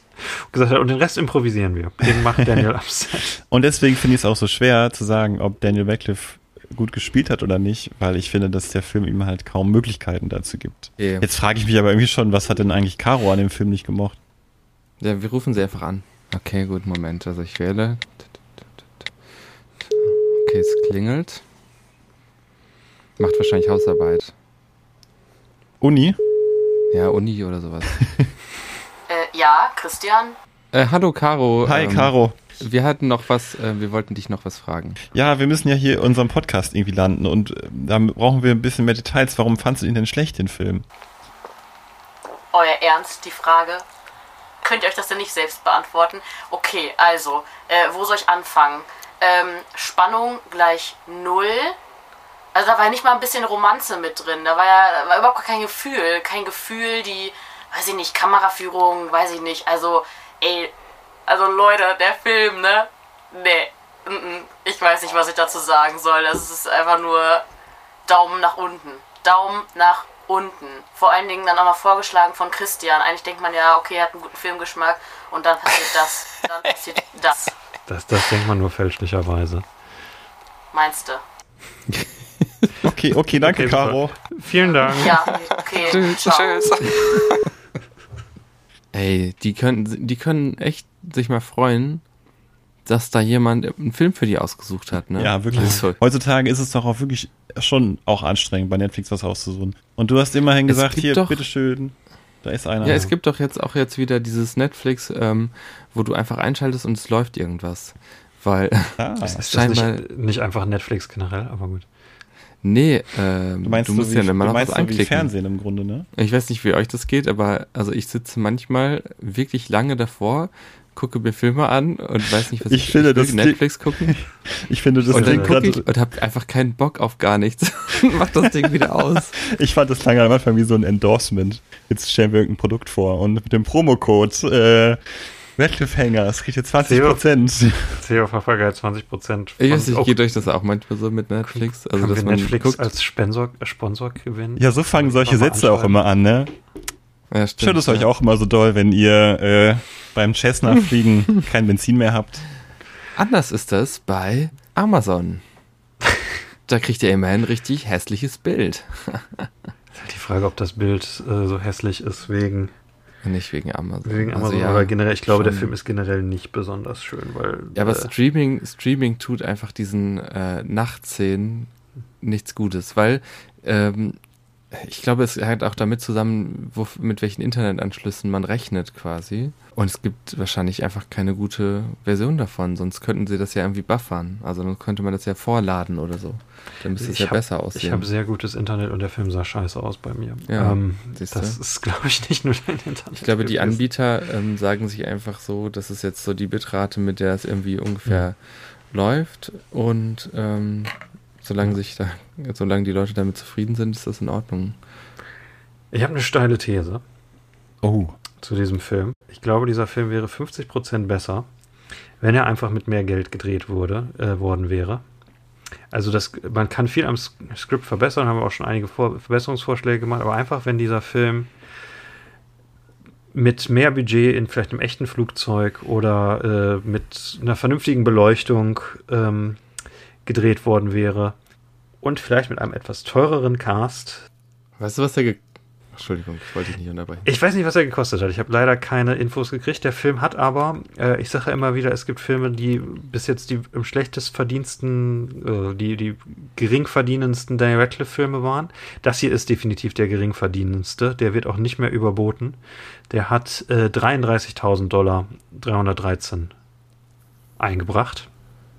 Der wird ja nicht viel dran verdienen. Oh, das ist ja echt nicht viel. 33.000 Dollar. Ja, das ist weniger als äh, Ganz Akimbo, der im Pandemiejahr im April in die Kinos kam. Und es ist weniger als Lost in London, der nur einen Abend äh, in Kinos war. Oh, oh je. Der arme Daniel Radcliffe, er kann einem echt leid tun da in seiner Cessna. So Ja. viel gegeben. Mein, mein zweites großes Hot Take, also ich denke, wenn dieser Film einfach nur ein bisschen teurer gemacht worden wäre, mit dem gleichen Skript, hätte er immer noch viele von den Problemen, die wir gesagt hätten, aber es wäre, glaube ich, wenn man einfach sieht, was passiert, Aber ich glaube, es wäre wirklich, also das Skript ist wirklich Anlaufstelle Nummer eins. So. Ja, wobei, also ich glaube, wenn du einfach sehen würdest, was passiert, wäre es 50% besser. ähm, und mein, mein zweites. Ich weiß nicht, Handy, ähm, äh, ich habe es auf dem Beamer geguckt. Ich konnte schon sehen, was passiert ist. War dein Fernseher eventuell zu klein? Nee, der war größer als dein Beamer, übrigens. Mein, mein Vielleicht zweites. größer als der Beam, aber vielleicht nicht größer als die Leinwand, Henny. Ah, doch, ich glaube schon. Ich habe ich hab geupgradet. Mein zweites Hot Take, äh, dann, dann könnt ihr wieder richtig sauer auf mich sein. Ähm, ich finde, Daniel Radcliffe ist fehlgecastet in diesem Film. Ich finde, es müsste ein anderer Hauptdarsteller sein. Hättest du einen Vorschlag? Äh, Tom Hardy zum Beispiel, weil ich Lock gesehen habe. Ryan Reynolds vielleicht? Nee, nein, das nicht. Äh, eventuell Aaron Paul von, von Breaking Bad, weil ich mein Problem mit Daniel Radcliffe in diesem Film ist, erstens, er kann nicht fliegen, er hat zwei Flugstunden genommen und ich finde, man sieht, dass er nicht wirklich fliegen kann. Achso. Äh, und ich finde Daniel Radcliffe als Drogenkurier, also ich hatte das gleiche Problem wie ich, habe seinen Charakter nie wirklich verstanden. ja. Und aber auch einfach, weil ich bei Daniel Radcliffe äh, ohne, ohne dass der Film mir irgendwie was gibt, auch nicht glaube, dass er jemand ist, der in so eine Situation kommt. Also ich glaube ihn, ich, äh, er, Der sah ist, viel zu brav aus, ne? er ist zu brav, genau, ja. Ja, das fand ich auch ein bisschen. Ich glaube, für mich ist es zum einen das und zum anderen aber auch, dass er einfach falsch äh, hier vom Regisseur äh, dirigiert wurde. Also es, es kommt mir ganz so vor, als ob, als ob der Regisseur gar nicht so richtig wusste, was er da eigentlich machen möchte. Das, vor allem, wenn man sich auch halt die anderen Schauspieler anguckt. Das hier ist übrigens ein Film, äh, ein seltener Film. Ich fand keine der Performances in diesem Film gut. Und die anderen fand ich schlechter als, als Daniel, aber Daniel auch einfach äh, fühlte sich falsch an in dieser Rolle. Und ich glaube, er- mit einem anderen Regisseur könnte er eine bessere Performance äh, liefern, aber es gibt wahrscheinlich Schauspieler, die besser in diese Rolle passen würden. Aber ich fand, die- ich weiß nicht, wie fandet ihr die anderen Schlauspieler, das finde ich auch ein geiles Ja, Wort. stimmt, ja. Schlaus Schlauspieler? Wie fandet ihr die anderen Schlauspieler? Ich Das fand gab es doch immer so in der Schule auch oder so in im Seminar. Da gibt es immer Leute, die haben so, die haben so getan, als wüssten sie was. Das waren Schlauspieler. Nee, wie fandet ihr das Schauspiel generell? Weil ich hatte echt Probleme damit. Hm. Also, Ich fand, der Mallory hatte eine geile Stimme. Ja, oh, der hatte eine geile Stimme, Richtig ne? geil. Wie fandst du ihn Oh. aber, als er in echt da war? Als er dann. Ey, das war so, das war so peinlich, oder? Wie die da rumliefen in diesem Sumpf und man dachte so, hey, die sehen sich doch die ganze Ja, Zeit. vielleicht kurz für die Zuhörer. Also äh, am Ende ist so so eine Art Stand-off-Szene zwischen Daniel, seiner Frau Jen und äh, diesem Mallory, dem Kartelltypen. Und ähm, Dan hat eine Waffe, der Kartelltyp, Kartelltyp hat eine Waffe und die sind im Sumpf nachts in Mexiko und ähm, ja, es ist quasi, wer überlebt. Äh, und man kann. Ich würde noch mal früher anfangen. Also, ähm, die wollen diese Übergabe machen. Ähm, Und die drei Typen vom Kartell, das sind- die sind zu dritt, die haben ja die Frau von Dan im Auto und die stehen draußen rum im Genau. Sumpf und, und leuchten. Genau, ja. Und plötzlich kommen die Amis. Kommen die Amis mit äh, Autos und Sirenen und ähm, ähm, Waffen und sagen, alle auf den Boden. Dann kommt irgendwer, schießt alle nieder, auch den vom Kartell, und ist weg. Man weiß am Ende nicht, wer das war. Keiner weiß es. Oder wisst ihr es? Das ist die Verstanden? Szene, die ich mir dreimal angeguckt habe. Ich habe nicht diese Schießerei verstanden. Ja. Äh, Also nochmal so ein bis- bisschen zum Kontext. Das Ganze ist quasi am Ende, Dans Frau wird entführt. Er fliegt zu diesem Übergabeort, äh, fliegt die Gangster ein, zweimal mit seinem Flugzeug an, aber auch nicht wirklich, weil das würde kosten, wenn da wirklich, wenn er die irgendwie wirklich mit dem Flugzeug rammen würde oder so. Und dann äh, stürzt das Flugzeug ab und dann kommt genau das, was Epi beschrieben hat. Und ich habe nach dreimal gucken immer noch nicht verstanden, was da passiert. Ich dachte jetzt, vielleicht kommt irgendwie das mexikanische Militär oder so. Und sie müssen dann vor denen fliehen. Das hätte Sinn ergeben. Ich habe so Aber- verstanden, dass einer der Kartelltypen sich versteckt hat vor der Polizei und als dann die Polizei äh, dachte, sie hätte die Situation unter Kontrolle, dass dann der Typ wieder aufgetaucht wäre und die alle auf einmal niedergeschossen hat. Irgendwie ist es, also es endet jedenfalls so, dass alle Kartelltypen und alle Polizisten oder Militärs äh, tot sind, nur der eine, der, der Mallory. Mallory. der Haupttyp, mit dem Daniel den ganzen Film über telefoniert hat, und Daniel und seine Frau sind noch am Leben. Aber der ist auch angeschossen. Also der läuft auch sehr langsam. Ist er angeschossen? Die, ich habe das Ja, nicht gesehen. Der ist angeschossen. Er steht auf und hat äh, äh, links an der Seite Mhm. hat er einen Schuss, ähm, eine Schussverletzung, die blutet. Und er humpelt dann los. Und Daniel und seine Frau sind, die sind schon Minuten vorher sind die losgerannt, aber er, er, er holt die ein. In Ja. Sekundenschnelle, zack. Als könnte er sich teleportieren. Und die Szene ist, äh, das hatten wir ja auch öfters, dass man die Geografie der Szene nicht wirklich versteht. Also Nein. wer ist wo und wer läuft in welche Richtung. Man Habt kann null mitfiebern. Es ist einfach nur lächerlich. Ab dem Punkt habe ich nur noch gelacht. Jetzt klingelt dieses scheiß Handy schon wieder. oh, wenn man im Flugzeug unterwegs ist und ständig klingelt, klingelt das Telefon, ständig ruft einen einer wissen an. die Das denn eigentlich, wo wir sind? so nervig. Ja, ich habe keine Ahnung. Geh am besten ran. Okay. Hallo? Ähm, ja, Christian, es tut mir leid, wir haben abgestimmt. Und wegen deines schlechten Filmgeschmacks, wir haben deine Freundin entführt. Okay, danke. Auflegen. Gut. Wo ist der Knopf? Auflegen. Danke. Ach du Scheiße, die drehen durch, ey. Die haben echt, die haben den Film zwar nicht wirklich genossen, aber sich ein bisschen zu sehr zum Herzen genommen. Zu Herzen. Zumindest zu Herzen genommen? Wo Zum gibt, Herzen gemacht. Wo gibt es denn sowas? Da wird dann die Frau von einem entführt. Das, ähm, das müssen, du, das müssen wir nach dem Podcast, müssen wir das äh, klären. Oder halt auch nicht. Also, ich meine, wir sind jetzt ja. Äh, Ich halte es da eigentlich wie ähm, Beast of Burden. Also ähm, am Ende muss man auch nicht alles erklären. Okay, das war furchtbar. Wir müssen noch irgendwie was jetzt, irgendwie einen Abschluss dafür finden. ähm, Wir müssen das und, Flugzeug oh irgendwie nein, noch landen. oh nein, Epi, müssen wir jetzt deine Freundin retten? Äh, ganz im Ernst, ne? Tino, der war doch eben so entspannt, ne? Ich wette, der steckt da auch mit hinter. Ich bin mir ruf sicher, ich bin kurz mir an. sicher, dass er dahinter steckt. Einen Moment, ich muss noch mal kurz Sicher. nachfragen. Ist deine ganze WG, steckt die dahinter? Also, das ist. Jo, hi. Tino, hast du dafür gestimmt, dass meine Freundin entführt wird? Äh, nee, ich hatte damit nichts zu tun. Ja, aber irgendwer muss dafür ja gestimmt haben. Ich, es war auf jeden Fall eine Person, die auch gestern Abend dabei war. Hm. Also du hast da nichts mit zu tun. Ich bin unschuldig. Also du hast, Ah, du hast okay. dich richtig eingesetzt, dass das nicht passiert. So weit würde ich jetzt nicht gehen. Danke, Tino. Tschüss. Ganz ehrlich, ich glaub dem das gar nicht. Der wirkt Ja. immer so nett, aber am Ende sitzen die doch alle unter einem, das weiß man doch immer. Ich, ich werd- also Mallory, Kartell, Eine, eine DEA. WG, die, die deine, äh, die deine Freundin entführt, das ist so ein bisschen wie, also es ist ja wirklich wie so ein Kartell. Äh, Vielleicht solltest du umziehen. Ich weiß Ich bin Nur- nur quasi so als in den Tipp. Fängen meiner WG. Ja. Und du bist auch Kurier.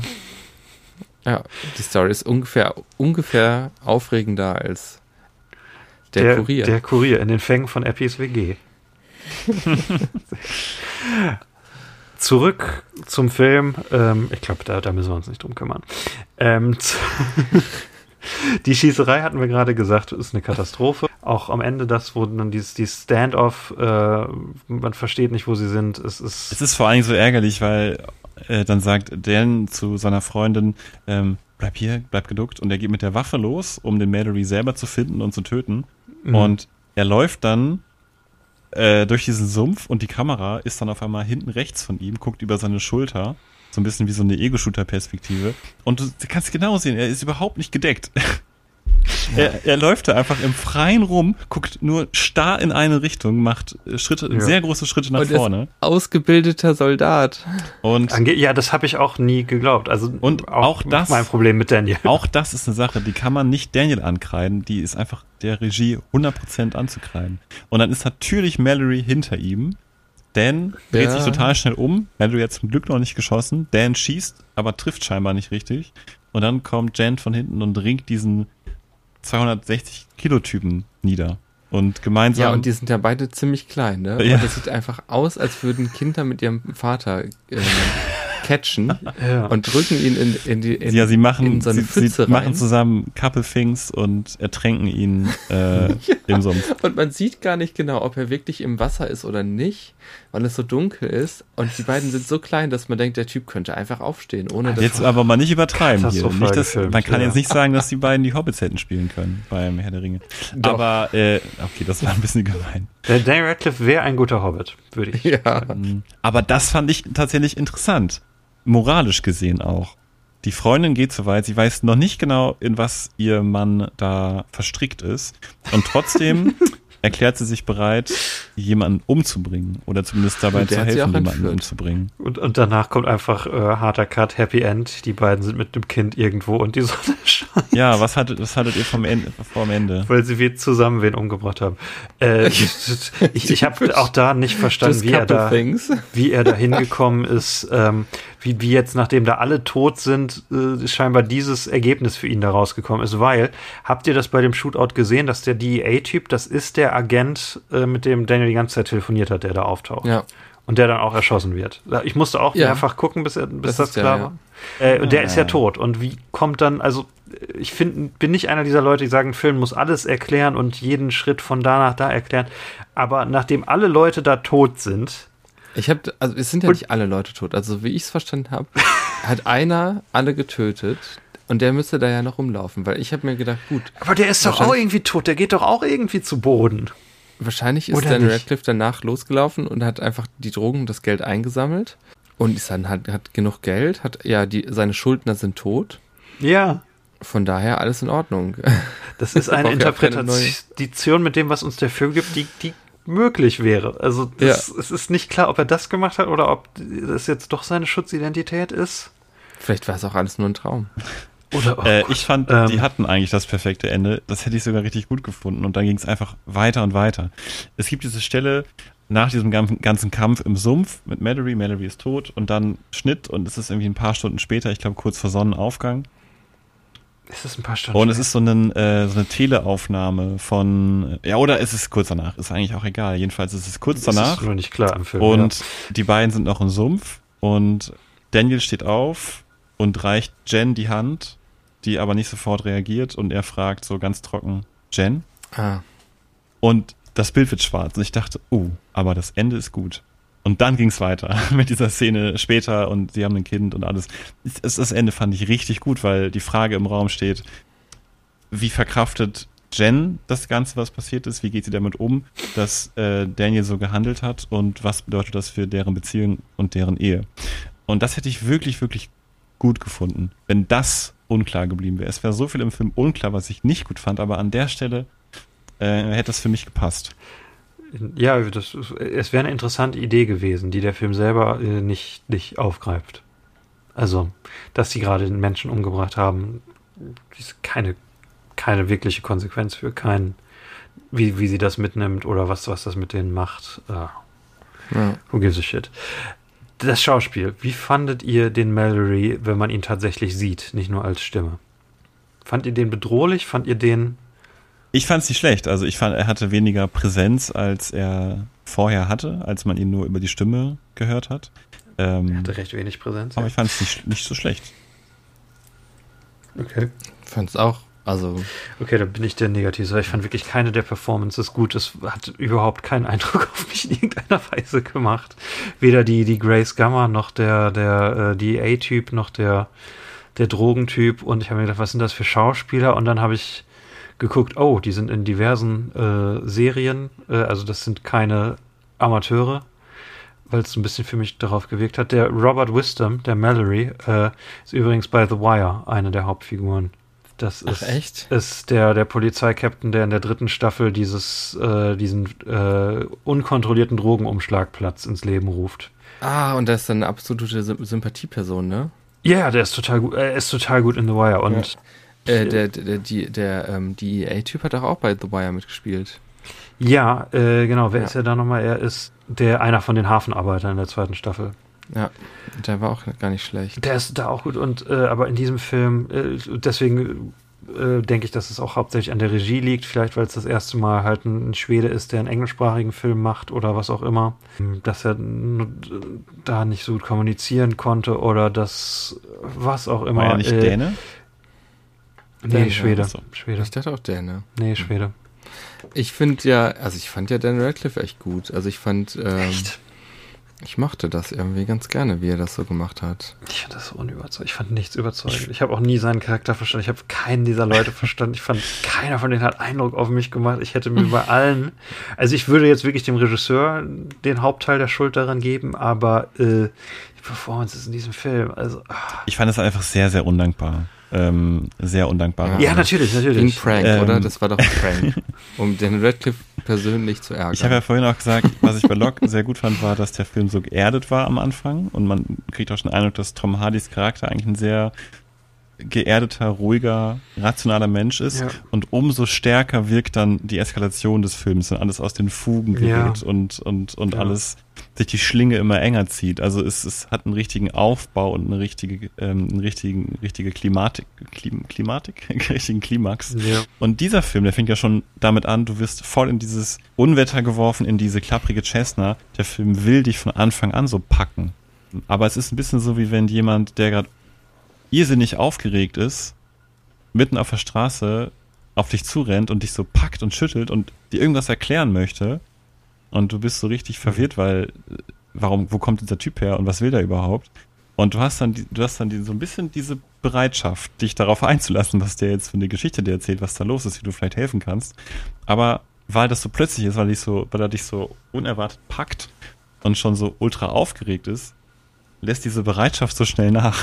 Und ich finde, so ist das bei diesem Film auch. Also er will von Anfang an diese Mhm. Spannung haben, er will von Anfang an, dass die Schlinge sich schon ein bisschen anfangen zuzuziehen, aber er gibt dir keinen Kontrast dazu, er hat keine ruhigen, keine wirklichen ruhigen Szenen, von denen das ähm, so wegbouncen auf könnte einem- sozusagen. Auf einem, er will auf einem Auf Level einem sein, das ist Level. einfach anstrengend und, und du verlierst diese Bereitschaft, dich für den Charakter zu interessieren und dich für den Film zu interessieren. keine, keine Entwicklung in der Performance und ja.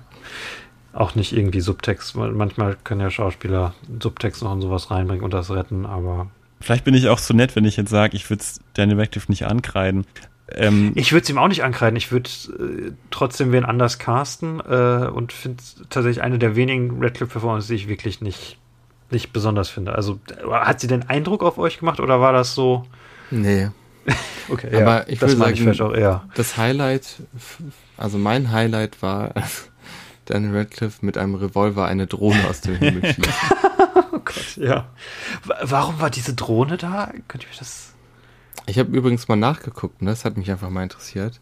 Also es ist eine Cessna 172. Ja. Das meistgebauteste Flugzeug der Welt.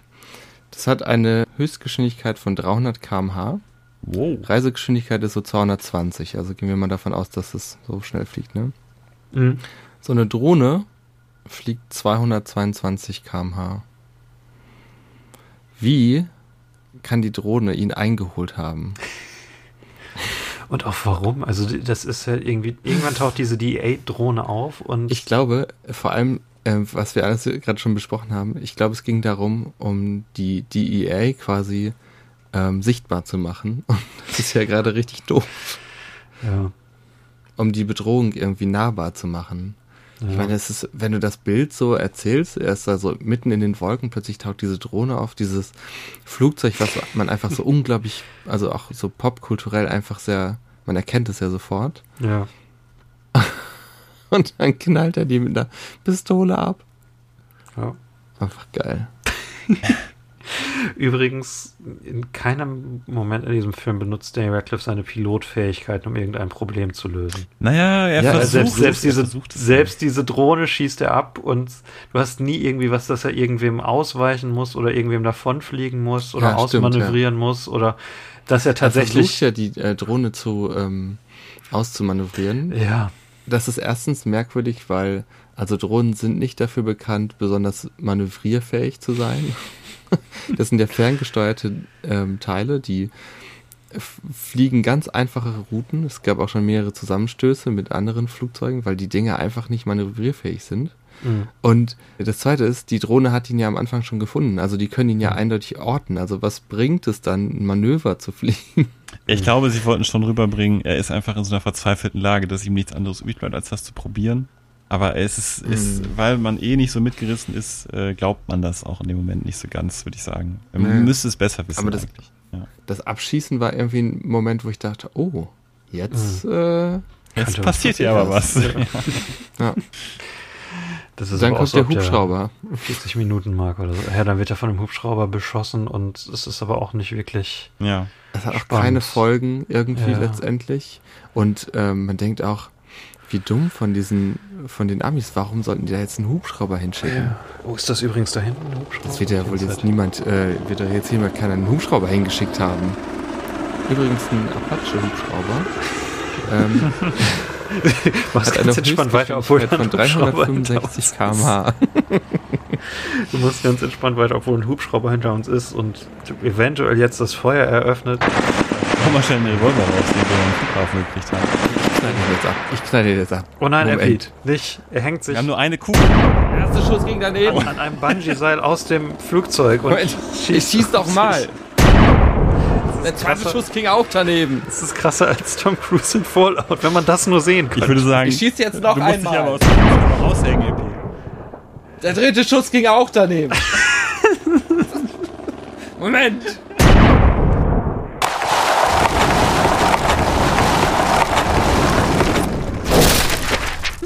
Der vierte Schuss, ich habe es, äh, es ähm, Black Hawk Down. oh Gott, er ist komplett explodiert. Wer war das überhaupt?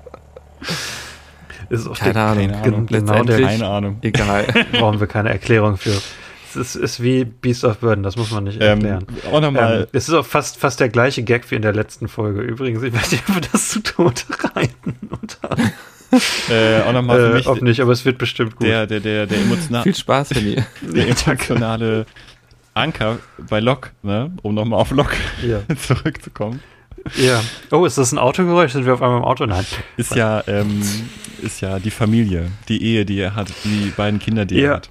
Ähm, mir ist gerade aufgefallen, bei Lok wird ja wirklich, es wird ja wirklich nie aus diesem Auto rausgeschnitten. Ne? Du bist ja wirklich Nee, nur am bei Anfang und am Ende. Ähm, aber die ganze Ja. Zeit, er steigt ein, ab da sind wir nur im Auto. Und wenn er die Telefonate mit seiner Frau führt, es gibt so viele clevere Sachen, die die eingebaut haben, dass du nur, du hörst die Frau und die Söhne hörst du nur, aber du hast, es bauen sich trotzdem so Bilder auf.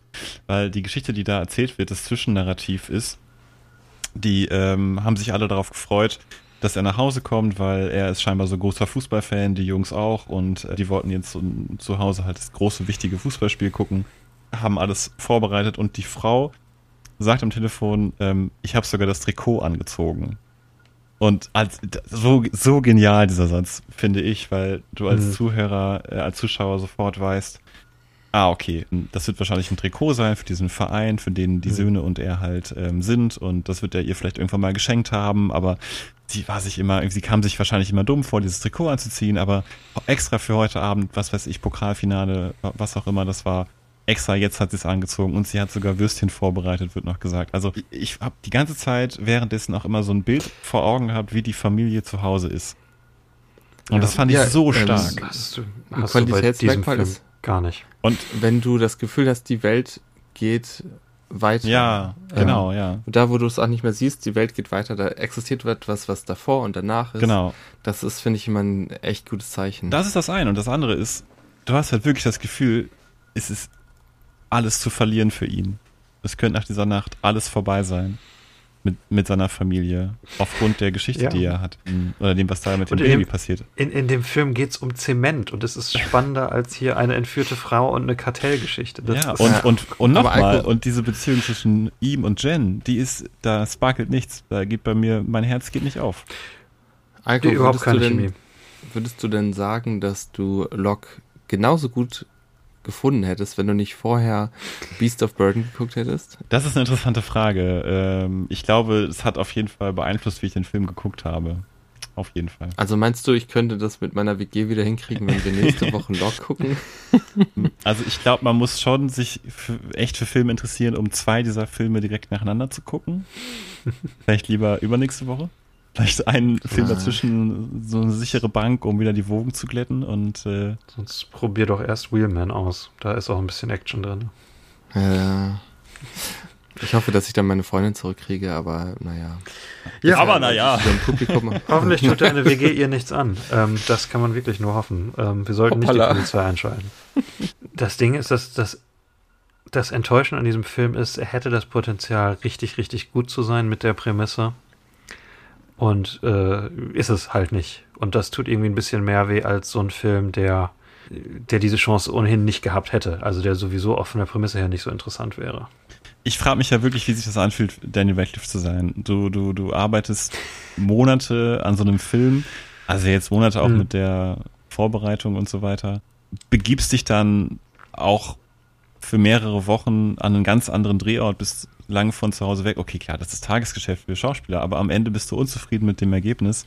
Wie fühlt sich das an? Also das frage ich mich äh, ganz ehrlich. Das würde mich wirklich Beziehungsweise wie interessieren. fühlt sich, wie fühlt sich das an, wenn niemand mehr deine Filme guckt? Und äh, ach man, er, er müsste endlich einfach mal wieder was machen, was er, er bräuchte so, noch so einen Film wie, wie Swiss Army Man, der nochmal so richtig einschlägt, wa? wo die Ja, Leute. der das nochmal so richtig zementiert, so seinen, Ja. seinen neu erlangten Status, dass er Ja, experimentelle Filme macht, die aber trotzdem Wucht hinter haben und Bedeutung und so. Mhm. Ja. Ja. Ich, ich sehe da vorne so Landelichter. Äh, ich glaube, wir kommen langsam äh, auf den Flughafen in, was war's, Leer, Leer, in ja. äh, Ostfriesland äh, kommen wir hin. Ja, Gleich genau. erstmal leckeren Äh, Ostfriesentee. Genau, ähm, außer wir stürzen ab, aber das wird ja nicht Und passieren. die Berliner vom Gallimarkt. Wollen wir, bevor wir das Flugzeug äh, zu Boden bringen müssen, ähm, also ich weiß ja, in welche Richtung jetzt hoch und runter ist, das kriegen wir hin, äh, wollen wir ein Abschlussurteil bilden? Weil wir reden, glaube ich, gerade nur noch darüber, wie viel besser Lok ist. Ich fand bei IMDb die, die beste, ähm, die beste Kritik war von Alyssa alleine oder Elaine. Here's what happened. It all started with him flying the plane. I got up and grabbed a few snacks, made a drink, did my brother's homework, went to college and graduated, got married, had four kids, and boom, he was still flying the plane. Ja. Man schneidet das raus und immer teilen wir das einfach bei Instagram als Bild. Oder so. Wir können ja beides machen. Lass es ruhig drin, würde ich sagen. Ja. Mach beides. Machen wir beides. Genau, machen, wir machen beides. Abschlussurteil, ich empfehle ähm, extremst, diesen Film niemals zu gucken. Ja. Niemals, ihn auch nicht mit der WG, auf gar keinen Fall. Wenn euch eure Freundin lieb ist, schaut ihn nicht mit der WG an. Niemals. Redet auch nicht mit Freunden darüber, dass ihr den Wenn euch. Eppis Freundin auch lieb ist, dann guckt ihn auch nie an. Es könnte so das, die unausgegornste Nummer sein, die wir je gemacht haben. Das ist wirklich der allerschlechteste Film. Ein Film, der echt ernste Ansprüche hat, aber einfach so grottenschlecht ist und fast auf allen Ebenen versagt. Es ist irgendwie technisch. Ich glaube, wir hatten noch keinen Film hier, der technisch einfach so viel nicht hinkriegt wie, äh, wie diesen Film. Ich würde Ja. ihn auch nicht äh, empfehlen. Wheelman äh, und Lock kann man gucken, kann man Spaß Ja. haben. Guckt diesen Film nur, wenn ihr nach Jahren des Streams endlich mal wieder eine physische DVD in der Hand halten wollt und ihr habt nur 1,19 Euro. Denn so viel kostet die DVD auf Amazon. Und ich glaube, es gibt keine günstigere DVD. Außer vielleicht gebraucht bei Ebay. Ja, er sieht ja auch einfach aus wie ein Film, der für Straight-to-Video gemacht wurde. Es gibt ja auch diese verrückten Ja. Zoom-Ins und Zoom-Outs wie bei 24. Ist euch das aufgefallen? Immer mal wieder zwischendrin. Nö, überhaupt So nicht. ganz, so ganz leicht, aber, aber auch sehr unnötig. Ich mag Zoom ja nicht so gerne. Ja, das wäre, also ich glaube, ihr habt schon alles gesagt. Also wer natürlich, wie wir, alles gesehen haben muss von Daniel, klar, guck mal kurz rein. Aber ansonsten, Ja, das, das, ist, das ist kein Argument, Eiko. Das ist, wer, wer möchte das schon? Das ist eine Krankheit. ähm, so. Äh, man findet uns übrigens. Ja, Moment, eine Sache doch der, noch. Der, der, der Tower macht gerade Stress, ne? Deswegen. Äh, bevor wir hier Ja, der Tower macht gleich zu. Wir müssen jetzt echt machen, schnell gleich, ran. Ne? die Wir machen hier jetzt gleich die, drei Teelicht, die machen Runden. gleich die Teelichter auf der Flugbahn aus. Wir sind schon dreimal knapp über die Köpfe der, äh, der Leute da unten geflogen, wie Daniel. ja, ich drehe hier gerade die ganze Zeit so im Kreis. Und ein paar Runden, ich ja. finde, jetzt muss echt langsam mal. Es muss sein jetzt. Guckt Log und werdet glücklich. Wind Nordost, Startbahn 03. ein gutes, gutes Lebensmotto. Und Mhm. jetzt Mhm. höre ich die Motoren. Oh Gott, jetzt fang nicht mit, nicht, dass wir einen Copyright-Strike äh, kriegen. Hattet ihr beim Fliegen auch immer das Bedürfnis, den Wolken auszuweichen? Ja, Habe ich die ganze Zeit gemacht. Das hat man die ganze Zeit äh, gehört, dass ich das gemacht habe. anstrengend, oder? Ich, ich, ich steuere ja offensichtlich dieses. Flugzeug. Bevor Epi jetzt weiter singt, man kann uns auf CFapagei Ferial auf Instagram finden, CFapagei auf Facebook, CFapagei auf Twitter und CFapagei auf YouTube. Der nächste Film. Soll ich das als so eine, so eine Durchsage machen? Wie macht man so eine Pilotendurchsage? Hier spricht Ihr Pilot, Henny. Der nächste Film, den wir mit Daniel Radcliffe besprechen im Landeanflug, ist Miracle Workers, eine erste Staffel, die Sie auf Amazon Prime für viel Geld kaufen können.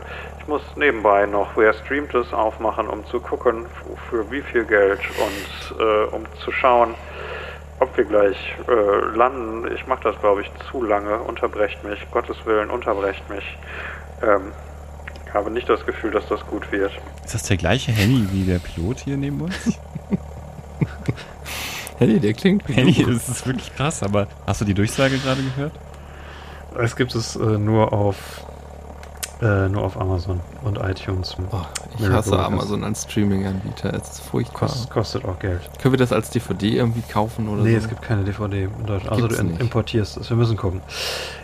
Wenn ihr das gucken wollt, äh, das soll, glaube ich, deutlich besser sein. Ähm, und es kann auch kaum schlechter Oh sein. Leute, wisst ihr was? Guckt euch das an. Und ich glaube, jetzt, jetzt macht der Tower richtig Stress. Ich habe ja die ganze Zeit in, in meinem Kopfhörer kriege ich äh, gesagt, dass die uns abschießen, wenn wir nicht landen. Ähm, ich habe die DVD-Box von Miracle Workers in La Paz liegen lassen. Der Pass ist in Bolivien. Ja, Wo, wo wir ja waren. wir müssen nochmal umdrehen. Tut mir leid. Äh, ja, ich bin schon im Landeanflug. Ähm, wir gucken mal. Macht es gut bis dahin. Vielleicht. Äh, Tschüss. Tschüss. oh, der Boden, Leute, der kommt ein bisschen schnell näher. Ist Einmal hochziehen, Henny, hochziehen, hochziehen, Henny. Das, das, zu dir das Lenkrad, zu dir ziehen. Wo?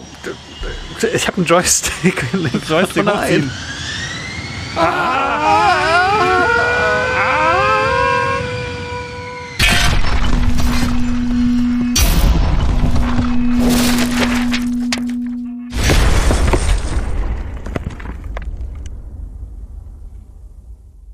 Cliffhangers. Red Cliffhangers.